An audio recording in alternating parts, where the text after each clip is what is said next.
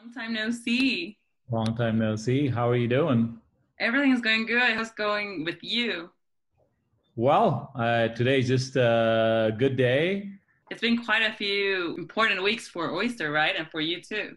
It has. It's been uh, crazy intense week after week. And, um, but yeah. I wanted to talk about Vilash, a co founder that has over 19 years of product management experience and business development with within mobile financial services and payments and that you have all this background developing new products from the idea from the concept to the launch. So what else can you tell us about yourself?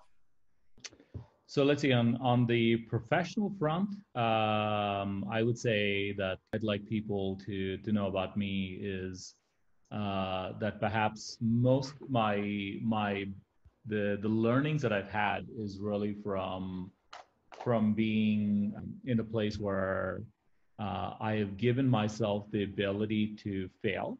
Okay. And, and fail quickly, right?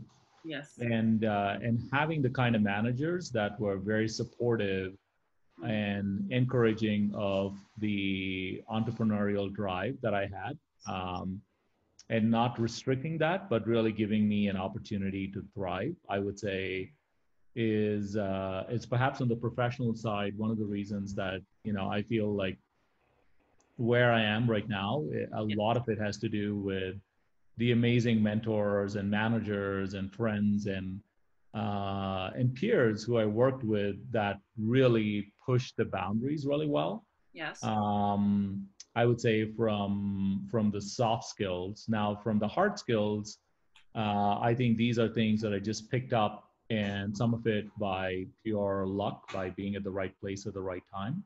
Okay. Uh, in terms of the company, and I think some of it was really trying to move from an engineering side, uh, being very interested in engineering, uh, and then being very intrigued by product and moving to the product side.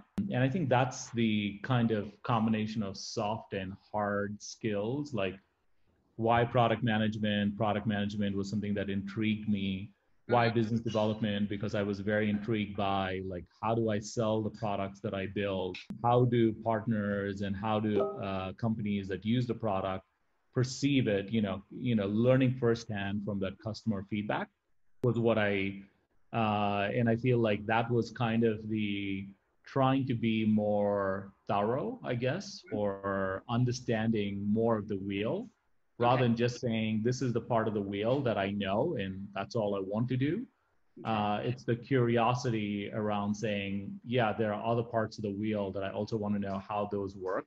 Um, and that's what I think gave me that ability to diversify. I wouldn't say that I'm good at all parts of the wheel, but I think the knowledge uh, is there in terms of just being able to understand, you know, how that part of the wheel works, right? Um, yes, yes, totally. And what you, yeah. uh, what you said, I think it's really important that you have this in mind if, if a customer says that you can do better in a product you're not only in your idea you you you take that feedback in order to make the product better for the customer the final customer absolutely yeah yeah, and something that I wanted to talk about is about the article that came last week. Can you tell us about this the seed investment round that you have? Yeah, so so Oyster uh, closed a 14 million uh, dollar seed funding round, uh, the largest seed round in Latin America to date. Um, Amazing. Thank you, Andrea. And and and really i think it comes down to two uh, two simple things that if you were to break it down okay. it's the a hard to tackle problem which is you know going after businesses uh, solving their pain points and it takes a lot to understand like you know what are these pain points that businesses have and it's a hard area because business banking has never been solved just because it takes a lot to underwrite businesses okay. to really know who the businesses are, who are the partners in a business in a business, what the constitution of a business looks like, and then why is a business with a certain set of financial products behaving one or the other. Mm-hmm. And the second and most important thing that I think um, that investors saw um, in Oyster was the team. Yes. And and this is a this is a team where uh, Gabo, my co-founder, is really well versed with payments and fintech. Uh, my head of credit comes from a very amazing background in credit. Uh, and really, I can pick every single person on the team has some intersection with credit or uh, fintech, payments, uh, you know, came from, you know, companies like Google or Amazon. Yeah. And, and this created that culture of really moving independently, but really having that drive of getting products to market, being very iterative, being very scrappy. And that's something that we, we really enjoy at Oyster. Mm-hmm. And that's that early fabric of building a really close knit team, but also a very strong team that I think we invested very mm-hmm. heavily in. Yeah, um, and, totally. and that's really the, and I'd say, you know, one of the reasons why we we got the funding uh, is the is the know-how, and it's really about the ability to execute now in the Mexico context. Yes, and I think you're you're totally right. I mean, it's um, the the people what they can bring to to Oyster at, at this moment that it's this mindset of entrepreneurship and being independent and not having someone tell you what to do just go for the product in order to make it better in every single part of the company right? Right. When was the idea of oyster in your mind? When when you had the first idea with about oyster do you remember that moment? Uh, i do. Uh, it actually happened in Berlin. I was in Berlin building a, um, a business banking platform as a service called Infinitech Solutions. Okay. Uh, and part of the challenge that we had is even though it was a enterprise product, uh, where we built product for large banks and we launched it with Deutsche Bank in Germany and ABN in Netherlands and Banca Sella in Italy mm-hmm. we did not see the separation between product and platform or platform and professional services, right? Okay. So when we when we got deals, everyone in the product and technology comp- in this side jumped on and started to adapt this platform to make it available, right? Okay. So I thought like, you know, like I'd already knew Mexico really, really well. And I said, like, hey, you know, like, why should it be this hard? What if what if this was really a an operating system? And what if we're looking at things the wrong way? And you know what if you know a bank itself is really not what is required? It's a regulatory entity mm. but it's no different than the linux of an android operating system. I remember this like really sparked this thought in my mind. At that point it wasn't called oyster. It was more about hey, how can you build? And I initially I called it a business operating system, right? I said, I want to understand how businesses can operate. Um, and that was that initial kindling spark of like, yeah, this really, this is the, because I decided that I want to go to come to Mexico and build something for businesses. I just hadn't, and I wanted to put myself in a place where I was doing that for businesses Okay. But I've given myself the ability not to be restricted in my thinking that it had to be a certain way. Okay. Okay. So right? you had the idea, but you didn't know what was the product about. Right. Right. I, I had to, correct. I basically said if I stay in this domain and I go through and understand and I'll be building domain knowledge, that is something that I really enjoy about startups I build. I don't build a startup unless I have the domain knowledge. This is something that I feel like is really important mm. because I feel like with the domain and the subject matter knowledge, I have a better ability to control the product, the technology, and the operation. So a few months later, I, I called Consuelo Valverde when she was, she's Mexican who had moved to the US a long time ago, had a very successful fund one that invested in Clip. Uh, I was traveling on vacation and I called Consuelo and I said, Consuelo, I have this great idea you know, it is something to help businesses because business banking is a problem in Mexico. Yes. And she's like, oh my gosh, like I love this idea. I've been waiting for someone to come and pitch this to me. Let's talk about it. So we met in London because she was vacationing in, in Europe. Okay. And so the timing was great. the timing was great, but you know, maybe to make the long story short, we met at Paddington, uh, Paddington Circle, the station. We just bought an Oyster card to go through the subway, but we didn't know at that point it was Oyster. Um, that that would be the company name. Um, and many months later, initially the company name was called Prama, and Prama is uh, was derived from the Latin name Premium, which means a reward, uh, mm-hmm. uh, because we're giving a reward to a business. And then Consuelo had suggested, um, because I'd already written this deck, and as we were about to launch the FinTech operating system deck, which is a very elaborate deck about comparing what businesses need and how you know banking itself had to morph in order to adapt to the needs of businesses and mm-hmm. and um, and how it was the core but it didn't need to be where it was today. So you know fast forward Consuelo said like hey you need a branding expert. We picked somebody from the uk okay. uh, and what we were told and you know when i when i arrived in mexico is you cannot use the word bank unless you hold a bank license yes okay so you had um, to change the name or the idea. You had to change the name, but we had this deck where in the deck I already had coined terms called B Health and B Fit, mm. like Apple Health and Google Fit, right? Mm. So for him, it made perfect sense to combine B, Phil, B Health and B Fit with bank account, but not you know using the word bank, which is Oyster, right? Because yeah. Oyster is a shell, it's safe and it's secure, but Oyster has a pearl which which means that when businesses give you data over time we can give them insights yeah. just like everyone has an apple an apple apple watch and a google watch um, and then an android watch and then it gives you stats on your core health right yes and so this is exactly how the brand oyster was born from the kindling of the idea to you know probably the connected tissue around you know using an oyster card in london and uh, consuelo becoming the investor to picking the name Oyster because we also hired a UK branding expert. So there was a lot of probably good connective tissue, but that's where the idea was born, uh, born Andrea, that it wasn't just a business bank, that it was a financial platform. That's amazing. And it's a good story for people that listen to your ideas and that they yeah. immediately said, okay, this is what we need. This is what Mexico needs. And right. I don't know how you got to, to that point where you said, this is going to be a good uh, company for Mexico. This is what they need. I think it's the perfect timing also for Oyster to to coming to the business.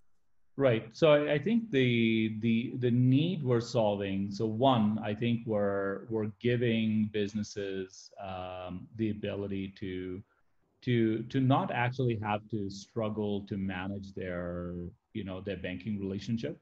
Yes. I think in a, in in a in a world in a context shift that we're all dealing with, you know, maybe the one thing that is comforting is that when you are calling your financial partner, that they're available for you, that you're not on the line for a long time, you're not being answered by a robot, mm-hmm.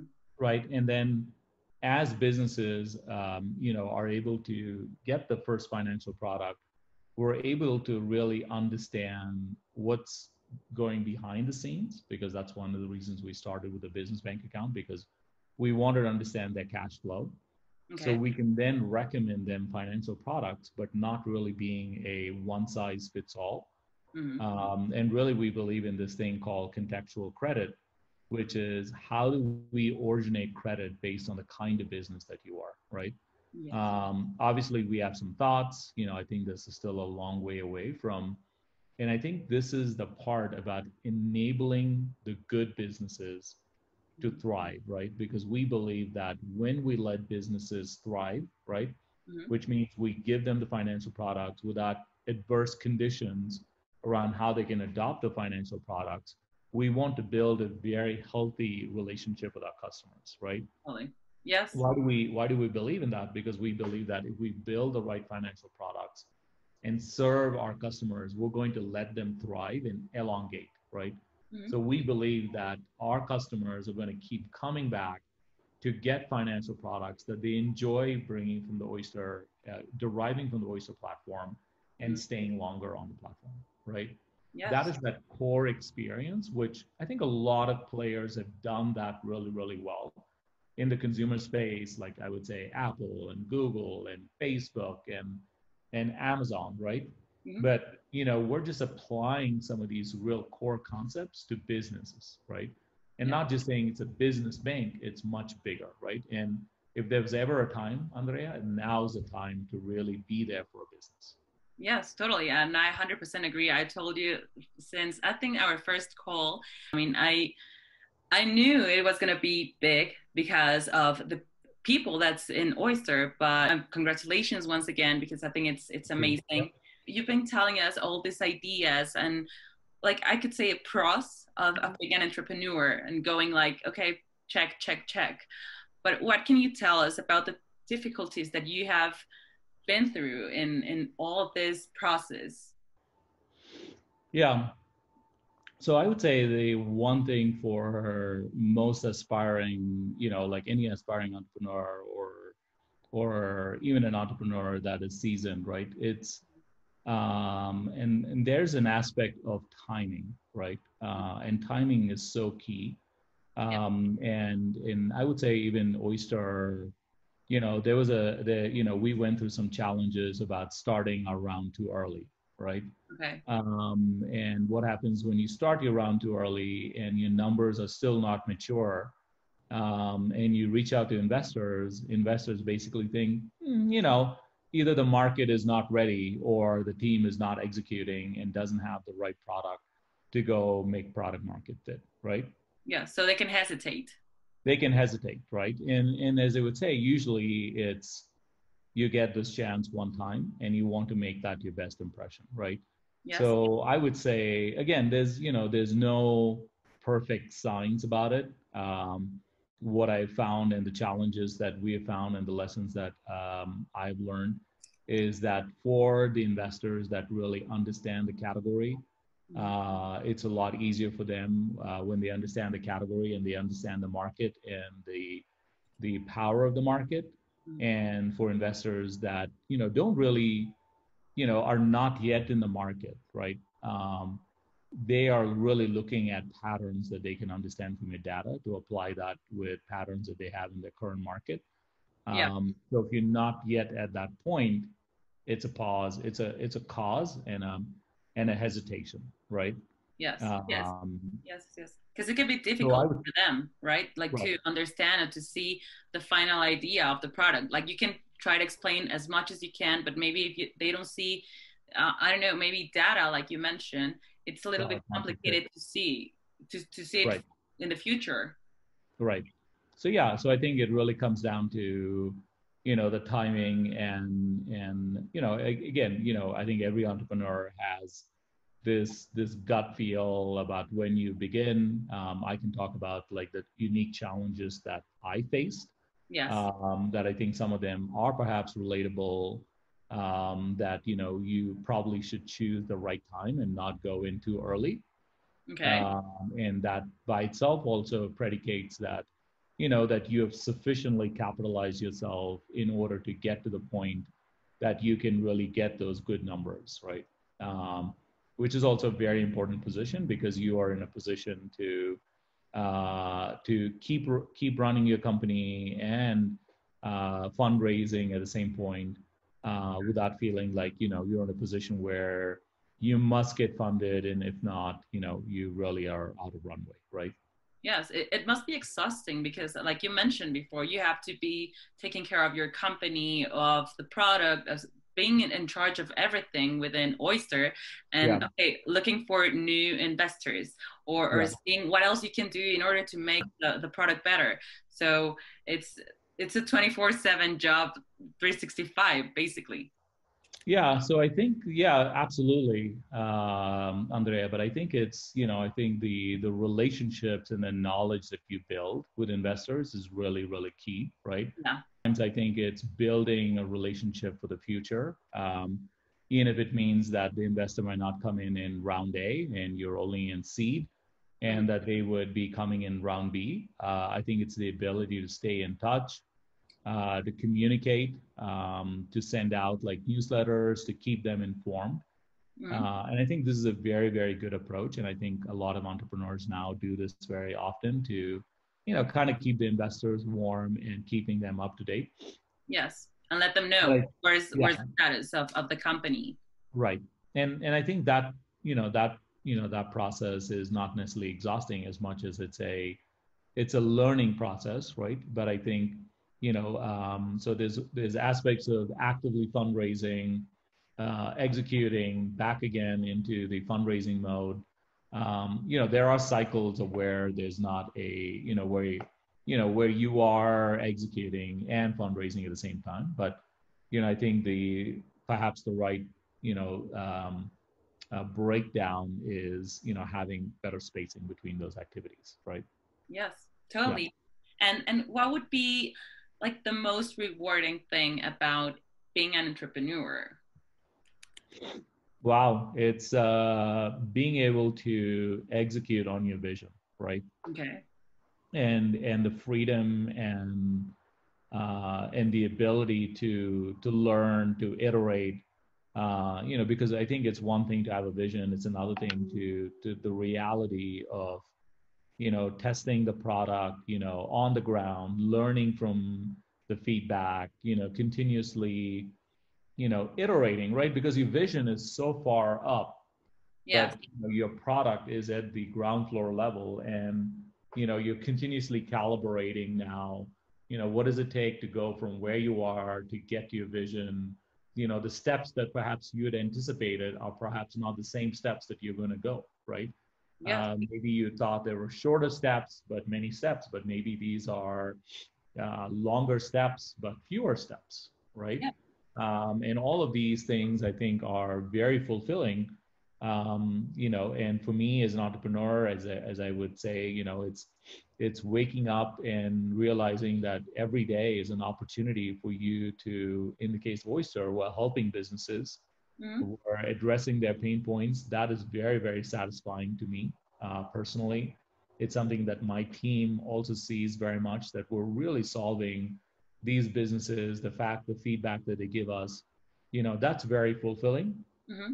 And and i think the the other part of entrepreneurship is really going you know you know into the aspect of company building team building and and really you know take you know understanding what are the aspects of the company to to to take shape as you want to go into the future right yeah. um, which is a for me uh, i think that's a very fulfilling aspect yeah because it's being part of every part of the company of the product and being close to the people that's within the company and that's yeah. working with you for you and for oyster at the end of the day it's like, like you mentioned before it's the idea that you have and maybe you have the product desktop on, on your on your mind yeah. but you have to work it from scratch so it's not that easy when you have when you're faced within the decision okay now I have the idea and now I have to move forward and start doing it.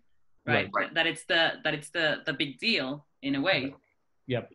What would you tell to other entrepreneurs that are starting out or that, that are having this idea at this timing that we come back to this word, but I think it's yeah. really important. Yeah. So I would say the number one lesson about um, entrepreneurship is be ready to dive heads first. Okay. Right. If you have a plan B, then I don't think you're fully committed to okay. uh, failing and learning and picking up and moving forward. Right. Yes, um, yes. Obviously, I think you know one of the most important things is you know do your customer research, do your customer discovery, understand the pain point. Right. Mm-hmm.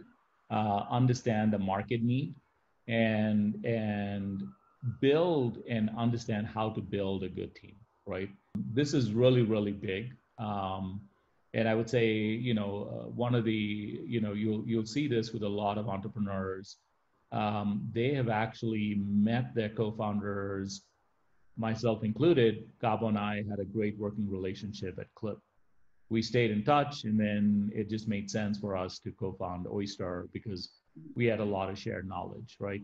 Yes. My previous startup, Clip, I'd worked with Adolfo for many years at PayPal before I started that journey with him at Clip, right? Um, and this is something that entrepreneurs, you know, need to understand that um, it is this ability to connect with people in their current careers and and and help them understand the vision is part of the storytelling that you need to begin to be an entrepreneur, right? Okay. Because you can convince somebody where you don't have capital um, and you have a great vision and you're able to show through your current work that you are a person of ethics, that you can carry it out, that you are, you know, a hardworking individual that can pick up from failure and move past. Yes. Those are the inspiring aspects that get people to follow you. And you need that early adoption of, of people that will follow you in order to build really good startups, right? Mm-hmm. Because that early part of a startup is a fabric. It's it's a way to understand where you know you you have people that you worked with before where you know the it's things are starting to you know really click through quickly. Um, and i would say that is a part of you know that i would give entrepreneurs um, you know really focus on building the key people in your team very very early. Don't make it an afterthought right uh, really understand the market opportunity and what pain point you're you're solving. Um, and and then the last one is you know like pitch the idea okay. early right? Because as you pitch the idea you're starting to fine tune what is it that people are giving you as feedback right? Yes. because really pitching the idea is very very important right? Like when you pitch the idea you are you know the other person is giving you feedback that you start to iterate on what you're learning right mm-hmm. um, and i would just say do that early do that with friends, do that with other people. Um, you know, it's a great way for you to validate, you know, how people are perceiving what is it that you're building. Yes, to get to get an idea of your product is really gonna gonna be interesting for other people, not just your idea, right? Correct. You want to tell us anything else, Vilash, about you, about Oyster? What are the next steps? We're probably gonna have an, a new article about Oyster. So I would say uh, I'll leave you with, um, uh, or rather, I'll say three things that you know our current funding round is focused on. Um, really, at this at this point, you know, our focus Andrea, is gaining market share. Okay. Um, and and you know, this is something that I've said, uh, and I'll quote my community manager Tom, where he says it's top of mind and tip of tongue, right? And what is top of mind and tip of tongue means that the impression that we're leaving um, with the business, the way we connect to them, the way that they connect with us and feel safe and secure as a financial partner, mm-hmm. It gives them the ability to recommend other businesses to totally. come on board with Oyster, right? That yeah. we're not just chasing a number, we're also chasing, you know, that we're that we're looking at the quality of the relationship we're building with our customer, right? Yes. Um, yes. The second thing is really around, you know, what I mentioned around credit, but again, you know, I would say, how can we help these businesses in this context um, really continue to move forward, uh, enabling them, supporting them, uh, making them feel like Oyster is a financial partner that they can lean on, okay. um, building that trust relationship. And, and, and the last step is going beyond uh, what banks have provided to businesses and, and building that ability for businesses to gain more value from the Oyster platform, right? Yeah. Um, that's our core focus. Um, you know, can I predict what's going to come next week? You know, we don't good know. News. What the, yeah, we don't know what the. I hope it's uh, I hope it's good news, and I think yeah. Um, you know, I think the opportunity and what we have to do and the road ahead uh, is is really you know fun and challenging and exciting. Yes, totally. But maybe one thing I want to um, you know pass along to anyone that you know um, what Oyster's $14 million round signifies for Mexico and Latin America, right? Yes. It what it signifies in the the for, the investors from the United States, the investors from Brazil, what it what it signals for Mexico and specifically Latin America. And you, you probably saw that today, dLocal, a Uruguayan company, raised um, a payments company raised 200 million, led by General, General Atlantic, mm. uh, made it uh, one of the first unicorns of Uruguay. you know, is there a unicorn in Mexico? Not yet. And you'd wonder why is it a country uh, that's so high up on the GDP not able to make a, you know, get a unicorn? Yeah. Right. Um, You're on the track to become a Mexico's first unicorn, right? We hope so. Thank you for yeah. those wishes. Um, but I think, you know, again, I, I think it's I think it's a great opportunity for Mexican entrepreneurs. Uh, Mexico is a fantastic country uh, for fintech to thrive. Mm. It's also a great opportunity and door opener for a lot of technical incubation. Okay. Uh, and I think it's going to raise the technology standards in Mexico higher than it has ever happened, right? Mm. Because more and more of this investment more startups in Mexico means that you're going to, you know, there's going to be a stronger base of engineers here, which is really, really important for to get that kind of talent pool, whether it be for Oyster or whether it be for another company.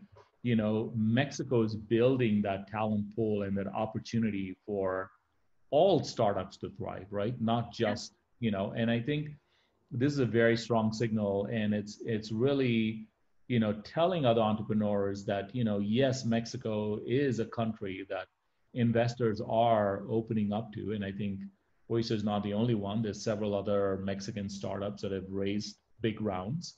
Mm-hmm. Um, and this is a trend that we have been, you know, I think we just, you know, we are, you know, with these other startups that have also raised these bigger rounds, mm-hmm. which is showing the, you know, the ability for this market to make the big moves, right? Yes.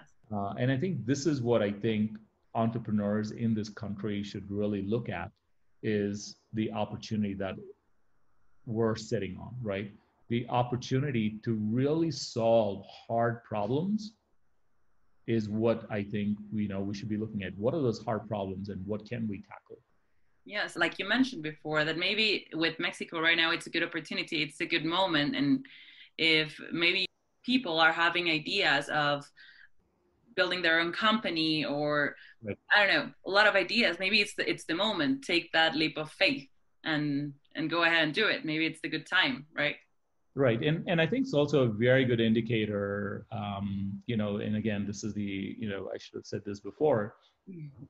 A lot of um, a lot of Mexicans who went to the United States to to get their undergraduate or their master's education mm-hmm. are going to look at these at these press releases are going to look at the mexican startups raising these rounds um, you know to bring back the talent that originated in mexico in the first place right yes and i think that is so important for the country you know where you have you know grad you know you have really amazing individuals going to the top schools in the US. Yeah. We're going to come back here and we're equipped with the knowledge.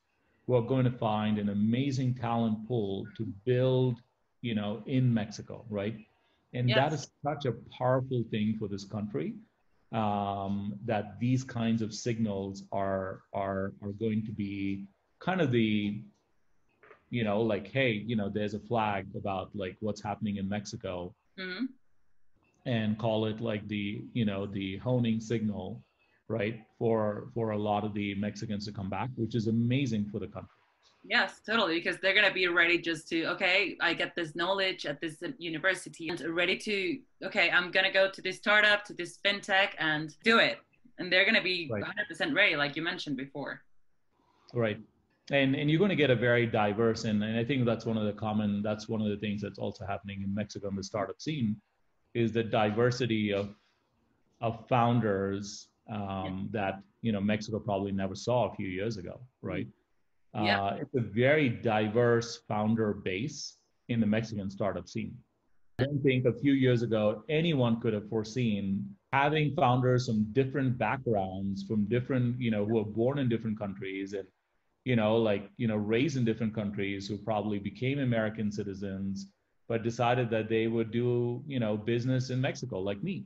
Yeah. Or the founder of Cuenca or the founder of Undos Tres, right? Like, you know, no one could have predicted that you have these journeys of coming and wor- working for rocket internet companies and falling in love with Mexico and staying in Mexico. And I think it signals that yeah. this is a market that actually has a lot of need, right?